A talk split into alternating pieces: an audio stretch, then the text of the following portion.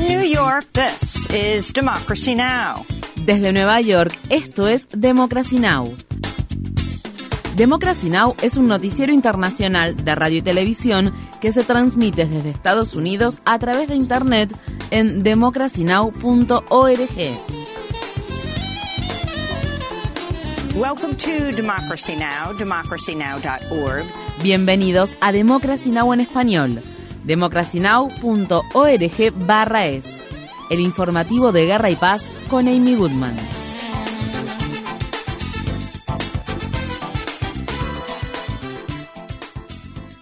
La Cámara de Representantes de Estados Unidos aprobó una legislación para bloquear una huelga ferroviaria a nivel nacional mediante la imposición de un contrato que ha sido rechazado por los sindicatos que representan a la mayoría de los trabajadores del transporte ferroviario. Por un margen mucho más estrecho, la Cámara Baja estadounidense también aprobó un proyecto de ley aparte para otorgar siete días remunerados de ausencia por enfermedad a los trabajadores ferroviarios, pero aún no está claro si esta disposición se aprobará en el Senado. La votación se produjo dos días después de que el presidente Biden instara al Congreso a evitar la huelga. El senador Bernie Sanders criticó a los empleadores ferroviarios por negarse a proporcionar a los trabajadores días remunerados de ausencia por enfermedad al tiempo que sus ganancias aumentan de manera drástica.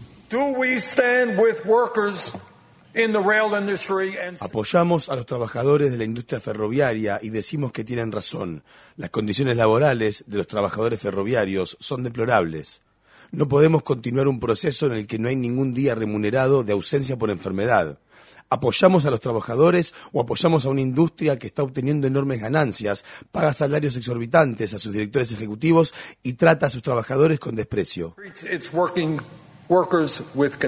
Los demócratas de la Cámara de Representantes de Estados Unidos eligieron por unanimidad al congresista de Nueva York, Hakim Jeffries, para liderar el bloque demócrata en dicha Cámara. Jeffries se convierte así en el primer afroestadounidense en encabezar un partido político en el Congreso de Estados Unidos. Jeffries, de 52 años, reemplazará a Nancy Pelosi, quien dirigió a los demócratas de la Cámara de Representantes durante dos décadas. La congresista Alexandria Ocasio Cortés afirmó que el Partido Demócrata se habría beneficiado si hubiera habido más de un candidato para dirigir la bancada demócrata. Este es el cambio generacional más significativo que hemos visto en el liderazgo del bloque demócrata de la Cámara de Representantes en varias décadas. Creo que nos hubiera beneficiado tener un debate sobre lo que eso significa. Aunque Jeffries es miembro del bloque progresista del Congreso, ha tenido discrepancias con algunos miembros progresistas de la Cámara de Representantes. En 2016, en la disputa por la candidatura presidencial demócrata entre Hillary Clinton y Bernie Sanders,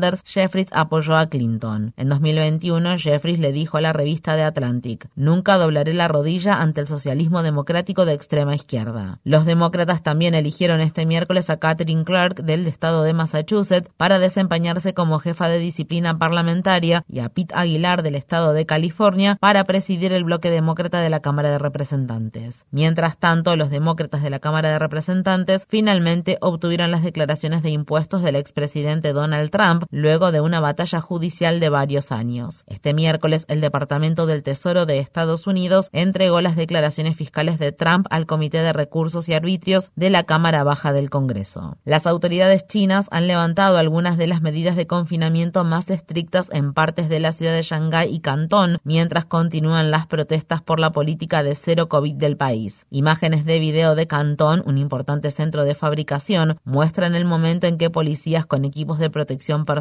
confrontan a un grupo de manifestantes. Rusia está a punto de ampliar el alcance de una ley contra la comunidad LGBTQ aprobada en 2013 que prohíbe la llamada propaganda gay. La legislación prohibiría películas, anuncios, sitios web y libros que presenten las relaciones entre personas del mismo sexo o entre personas transgénero de manera positiva. Las personas que infrinjan la ley podrían recibir una multa de más de 6 mil dólares. Se anticipa que el presidente Putin promulgará pronto esta ley que ya ha sido aprobada por el Parlamento ruso. Estas fueron las palabras expresadas por Ksenia Mikhailova, abogada de Coming Out, una organización rusa en defensa de los derechos de las personas LGBTQ.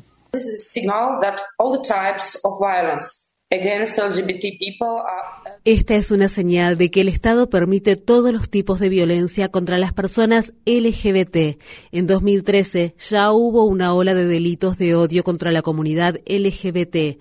Ahora habrá un tsunami. Now it will be a tsunami. Las autoridades israelíes arrestaron este lunes al destacado activista palestino Isa Amro, días después de que este publicara un video que mostraba el momento en que un soldado israelí derribaba contra el suelo a un activista israelí y luego lo golpeaba en la cara. El hecho sucedió en la ciudad de Hebrón, en los territorios ocupados de Cisjordania. Según se informa, previamente a su liberación, Amro fue golpeado en la comisaría antes de ser interrogado. La casa de Amro también fue allanada. Amro es el fundador de la organización palestina Jóvenes contra los asentamientos. El miércoles, el activista israelí Miko Peled publicó en Twitter, la vida de Isa está en peligro y debe haber garantías para su seguridad personal. Mientras tanto, otras dos personas palestinas murieron a manos de las Fuerzas Armadas israelíes durante una incursión en el campamento de refugiados de la ciudad de Yenin, situado en los territorios ocupados de Cisjordania. Según la cadena Al Jazeera, Israel ha asesinado a ocho palestinos en Cisjordania en los últimos tres días. Un ciudadano estadounidense que vive en el estado de Massachusetts fue arrestado durante una visita a los Emiratos Árabes Unidos y enfrenta una posible extradición a Egipto después de hacer un video en el que instaba a los egipcios a protestar durante la reciente cumbre climática de la ONU que se celebró en la ciudad de Sharm el Sheikh. Jerif Osman, de 46 años, es un exoficial del ejército egipcio que ha criticado duramente al presidente egipcio Abdel Fattah el-Sisi. Osman fue arrestado por dos agentes vestidos de civil en los Emiratos Árabes Unidos el 6 de noviembre, dos días después de arribar a ese país desde Estados Unidos. El intento del gobierno de Biden de condonar cientos de miles de millones de dólares en deuda estudiantil ha sufrido otro revés. El Tribunal de Apelaciones del Quinto Circuito de Estados Unidos rechazó una solicitud del gobierno estadounidense de suspender un fallo contra el plan de cancelación de la deuda estudiantil emitido por un juez en el estado de Texas. El caso podría pasar ahora a la Corte Suprema de Estados Unidos. En una gran victoria para los activistas por los derechos de las personas migrantes, el gobierno federal de Estados Unidos anunció que cerrará el centro de detención del condado de Berks situado en el estado de Pensilvania. La Shut Down Berks Coalition y otras organizaciones han luchado duramente años para cerrar ese centro de detención que durante un tiempo se usó para encarcelar a familias que solicitaban asilo. Más recientemente la instalación se ha utilizado como prisión para mujeres migrantes. El periódico Los Angeles Times reveló que el Servicio de Inmigración y Control de Aduanas de Estados Unidos publicó accidentalmente en Internet información personal detallada sobre más de 6.000 solicitantes de asilo en el país. Activistas en defensa de los derechos de las personas migrantes temen que esta publicación de datos sin precedentes pueda poner en peligro la vida de muchos inmigrantes que llegaron a Estados Unidos para escapar de situaciones de tortura y violencia en sus países de origen. En Estados Unidos, un grupo de estudiantes de la Universidad de Yale ha demandado a la universidad por discriminar a los estudiantes con problemas de salud mental. La demanda alega que la Universidad de Yale presiona a los estudiantes para que se tomen permisos de ausencia voluntarios si experimentan síntomas significativos de discapacidades de salud mental, al tiempo que sugiere que los estudiantes podrían ser suspendidos en caso contrario. Los estudiantes que toman permisos de ausencia, ya sea de forma voluntaria o involuntaria, a menudo pierden parte de sus pagos de matrícula y alojamiento, así como el acceso al seguro médico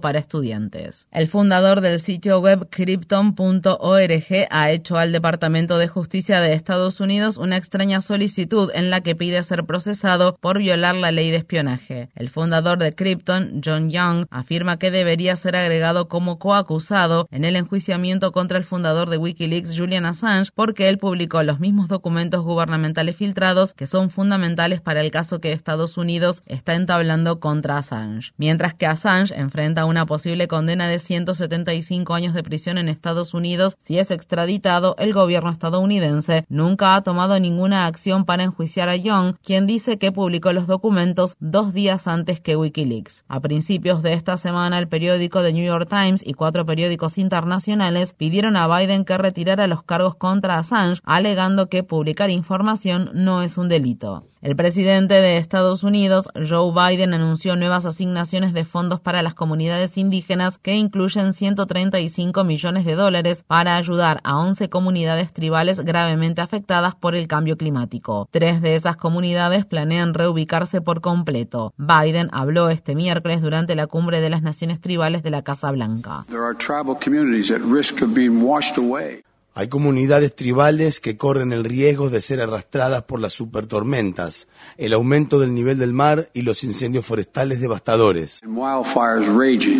Biden también se comprometió a proteger Spirit Mountain en el estado de Nevada, una montaña también conocida como Abiquame, un sitio sagrado para la tribu Fort Mojave y otras comunidades. Grupos de activistas han luchado durante años para que la zona sea designada como monumento nacional. El Departamento de Justicia de Estados Unidos ha demandado a la ciudad de Jackson en el estado de Mississippi por no suministrar agua potable a sus 150.000 habitantes, que son en su mayoría de la comunidad negra. Estas fueron las palabras expresadas por el fiscal general de Estados Unidos, Merrick Garland.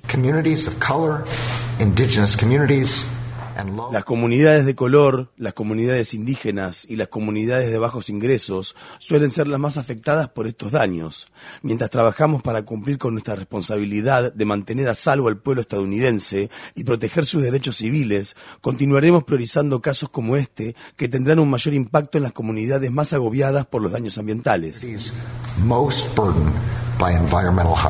La ciudad de Jackson y el Departamento de Salud del estado de Mississippi aceptaron este martes que el gobierno federal supervise el deteriorado sistema de agua de la ciudad. En agosto, las autoridades municipales emitieron una advertencia a la población de hervir el agua en todo Jackson que duró casi siete semanas. En Estados Unidos, en el estado de Pensilvania, la empresa de fracturación hidráulica Cauterra Energy acordó pagar 16,2 millones de dólares después de no oponerse a los cargos que se le imputan por contaminar el agua en la comunidad de y sus alrededores. La empresa Cauterra Energy, que anteriormente era conocida con el nombre de Cabot Oil and Gas, también pagará durante los próximos 75 años las facturas de agua de los residentes afectados. Los premios Ray Livelihood Awards 2022, también conocidos como los premios Nobel alternativos, se entregaron este miércoles en una ceremonia que se celebró en la ciudad de Estocolmo. Una de las ganadoras fue la activista somalí Ilwad Elman, quien fue galardonada junto a su madre por su trabajo para lograr la paz en Somalia.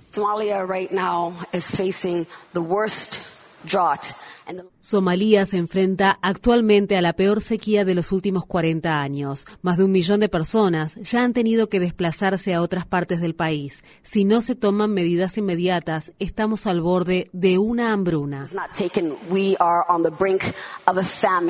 Otros ganadores de los Right Livelihood Awards 2022 fueron la organización ucraniana Centro para las Libertades Civiles, dirigida por Alexandra Matvichuk, el colectivo venezolano Seco Cesola y la organización ugandesa Instituto Africano de Gobernanza Energética. Visite democracynow.org barra es para ver la ceremonia de entrega de los premios Right Livelihood Awards 2022. Este jueves se conmemora el Día Mundial de la Lucha contra el SIDA. El programa conjunto de las Naciones Unidas sobre el VIH-Sida o NUCIDA pide que se renueve el impulso para combatir el virus del VIH luego de que el mundo se centrara en los últimos años en la lucha contra la COVID-19 y en otras crisis mundiales. En 2021 se registraron un millón y medio de nuevos contagios de VIH, un millón más que el objetivo mundial de medio millón, y se estima que unas 650.000 personas murieron a causa de la enfermedad. El programa ONU-SIDA también informa que persisten desigualdades peligrosas y que las niñas y mujeres jóvenes corren mayor riesgo de contraer la enfermedad. Infórmate bien. Visita nuestra página web democracynow.org/es. Síguenos por las redes sociales de Facebook, Twitter, YouTube y SoundCloud por Democracy Now! es.